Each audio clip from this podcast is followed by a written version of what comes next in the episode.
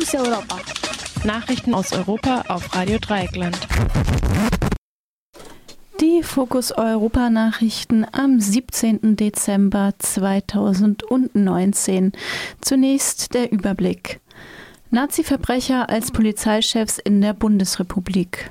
CDU Sachsen-Anhalt beantwortet Hakenkreuz-Frage der Grünen. Gleichberechtigung von Frauen und Männern kommt nur minimal voran. Brexit. Johnson will sich selbst längere Verhandlungsphase mit der EU verbieten. Dresdner Verkehrsbetriebe beenden Zusammenarbeit mit Busfahrer wegen rassistischem Zettel. Und nun zu den einzelnen Meldungen. Nazi-Verbrecher als Polizeichefs in der Bundesrepublik. Zum 70. Jahrestag der Gründung des Landeskriminalamts LKA von Nordrhein-Westfalen vor drei Jahren wollte man auch frühere Behördenchefs gedenken. Dann kamen aber Zweifel wegen der Vergangenheit der zu Ehrenden auf. Das LKA beauftragte darauf den Polizeihistoriker Martin Hölzel, der sich anschließend im In- und Ausland durch Akten wühlte. Das Ergebnis war schlimmer als erwartet. Die vier ersten Chefs des LKA waren alle schwer belastet. Friedrich Karst, LKA-Chef von 1946 bis 1948, war in den letzten Tagen des Zweiten Weltkriegs an der Erschießung von 71 Gefangenen in einer Schlucht bei Düsseldorf beteiligt. Als das bekannt wurde, wurde er abgesetzt. Friedrich Theil, LKA-Chef von 48 bis 58, zeichnete die Sonderanweisung ab, Juden und Jüdinnen, die aus dem Ghetto von Lodz fliehen wollten, zu erschießen. 160.000 Menschen ließen die Nazis in dem Ghetto systematisch verhungern. In Dänemark hielt ihn ein Gericht für schuldig, an der Ermordung eines Widerstandskämpfers beteiligt zu sein.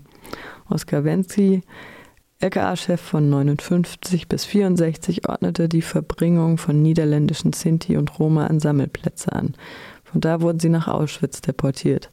Unter seiner Verantwortung fanden auch Razzien gegen Homosexuelle in den besetzten Niederlanden statt.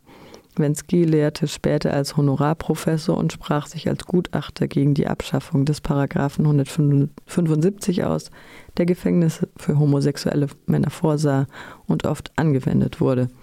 Günter Grassner, LKA-Chef von 64 bis 69, war im Krieg in der geheimen Feldpolizei erst in Belgien und dann in der Sowjetunion. Die geheime Feldpolizei war in der Sowjetunion für 21.000 Morde, meist an mutmaßlichen Partisanen, verantwortlich. Einzeltaten konnten Grassner nicht mehr zugerechnet werden. Wie gesagt, Hölzels Untersuchung über die vergangenen deutschen Polizisten beschränkte sich nur auf das Bundesland Nordrhein-Westfalen und das LKA. CDU Sachsen-Anhalt CDU Sachsen-Anhalt beantwortet Hakenkreuzfrage der Grünen. Auf die Frage der Grünen, wie viele Hakenkreuze in der CDU Platz haben, haben der Ministerpräsident Rainer Haseloff und seine Fraktion nun geantwortet. Mit drei eintätowierten Hakenkreuzen darf man im CDU-Kreisvorstand Anhalt-Bitterfeld bleiben. Ein Problem sind die Hakenkreuze nur, wenn der grüne Koalitionspartner sie der CDU vorhält. Deshalb ist man bei der CDU nun stunke sauer auf die Grünen und auch auf die SPD, die sich ebenfalls daran gestoßen hat. Unterstützung gab es aus der Bundesgeschäftsstelle der Christdemokraten. In einer E-Mail aus dem Konrad-Adenauer-Haus an alle Landesverbände standen neben allgemeinen Floskeln mehrere Sätze, hinter denen sich die örtliche CDU verschanzen kann. Zum Beispiel hieß es, Zitat, wir sind davon überzeugt, dass die Demokratie dort ihre Vitalität und Stärke beweist, wo es ihr gelingt, Menschen auf Grundlage demokratischer Werte einzubinden. Zitat Ende. Damit wird aus der Peinlichkeit, einen ehemaligen NPD-Mann als Funktionär zu haben, eine demokratische Heldentat. Wesentliche Stücke in der Verteidigung der CDU sind nun die Worte Jugendsünde und glaubhafte Distanzierung. Die zum Symbol der schwarzen Sonne geformten Hakenkreuze entstammen lediglich der keltischen Mythologie. Es geht um das CDU-Mitglied Robert Möritz. Die angebliche Jugendsünde ist sein Auftritt als Ordner auf einer Demonstration der MPD im Jahr 2011. Dabei trug er ein T-Shirt der rechtsradikalen Band Band Endstufe. Der Name spielt unverhohlen auf den Nazi-Begriff Entlösung an. Das wird ziemlich klar, wenn man den Namen einer befreundeten Band hinzunimmt, die Entlöser. Im Zusammenhang mit seinem Auftritt bei der NPD-Demo hat Möritz in den letzten Tagen zweimal gelogen. Zunächst behauptet er, er sei dienstlich für eine Sicherheitsfirma dabei gewesen. Das hat sich mittlerweile als unhaltbar herausgestellt. Außerdem hat Möritz behauptet, damals 19 Jahre jung gewesen zu sein. Nun hat sich herausgestellt, dass er 21 Jahre alt war. Dass jemand, der so tief im rechten Sumpf steckte, sich unwissentlich ein Symbol der Neonazi-Szene auf den Arm tätowieren ließ, mag glauben, wer will. Die CDU will jedenfalls. Vorgehalten wurde Möritz auch seine Mitgliedschaft in der obskuren Verein Unita. Unita gilt der Taz als der legale Teil des Hannibal-Netzwerkes. In diesem bereiteten sich Mitglieder und ehemalige Mitglieder von Polizei und Militär auf gewaltsame Aktionen vor. Das alles angeblich nur als Planspiel.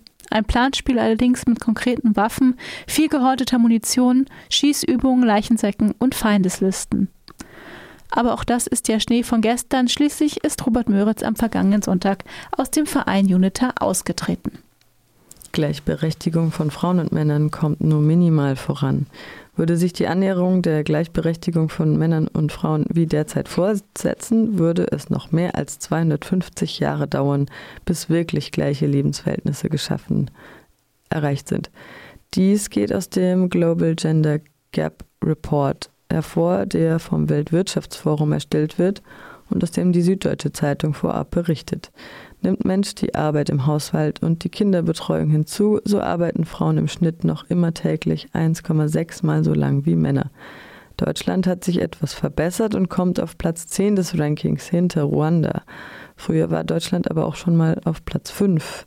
Dass das Land relativ gut abschneidet, liegt an vielen Frauen in führenden Positionen in der Politik. Beim Gender Pay Gap, das den Unterschied in der Bezahlung betrifft, landet Deutschland hingegen auf Platz 68 von 153 untersuchten Ländern. Frauen schaffen es selten in Führungspositionen in Berufen, die häufig von Frauen gewählt werden, ist die Bezahlung oft unterdurchschnittlich. Gesellschaftliche Erwartungen sind Frauen gegenüber oft ungerecht. Tun könnte die Politik vor allem etwas, um den Zugang zu Kinderbetreuung zu verbessern. Stattdessen wird in Deutschland lieber ins Baukindergeld investiert. Brexit. Johnson will sich selbst längere Verhandlungsphase mit der EU verbieten. Nach einem Bericht des Guardian will der frisch gewählte britische Ministerpräsident Boris Johnson das Austrittsgesetz aus der EU um ein weiteres Gesetz erweitern, das eine Verlängerung verbietet. Formal dürfte Großbritannien am 31. Januar aus der EU austreten. Es folgt aber eine Übergangsphase, in der Großbritannien und die EU ein Handelsabkommen aushandeln wollen. In dieser Phase unterliegt Großbritannien zwar noch allen Verpflichtungen aus einer EU-Mitgliedschaft, hat aber keine Rechte mehr. Die Übergangsphase soll bis Ende 2020 dauern. Indessen gilt es als sehr unwahrscheinlich, dass die Aushandlung eines so komplexen Handelsvertrages innerhalb eines knappen Jahres gelingt. Deshalb wurde mit einer erneuten Verlängerung diesmal nicht des Austritts, sondern der Übergangsphase gerechnet. Nun will sich Johnson einen Antrag auf Verlängerung per Gesetz selbst verbieten. Damit rückt die Gefahr eines harten Brexits wieder in Reichweite. Nach, der ersten, nach ersten Meldungen über das Gesetzesvorhaben am Montagabend ging der Kurs des britischen Pfunds deutlich zurück. Dresdner Verkehrsbetriebe beenden Zusammenarbeit mit Busfahrer wegen rassistischem Zettel. Die Dresdner Verkehrsbetriebe haben die Zusammenarbeit mit einem Busfahrer beendet, nachdem dieser einen etwas seltsamen Zettel an seine Fahrertüre geklebt hatte. Auf den Zettel war in alter Frakturschrift zu lesen, Zitat, diesen Bus steuert ein deutscher Fahrer. Dabei war das Adjektiv Deutscher mit großem D geschrieben. Ein Fahrgast fotografierte den Zettel und meldete ihn. Die Verkehrsbetriebe erklärten darauf, dass der Busfahrer in Dresden nicht mehr eingesetzt wäre, werde. Der Mann arbeitet für das Subunternehmen Sachsentrans. Diesem wurde der Entscheid mitgeteilt. Soweit die Fokus Europa Nachrichten vom 17. Dezember 2019 von Kollege Jan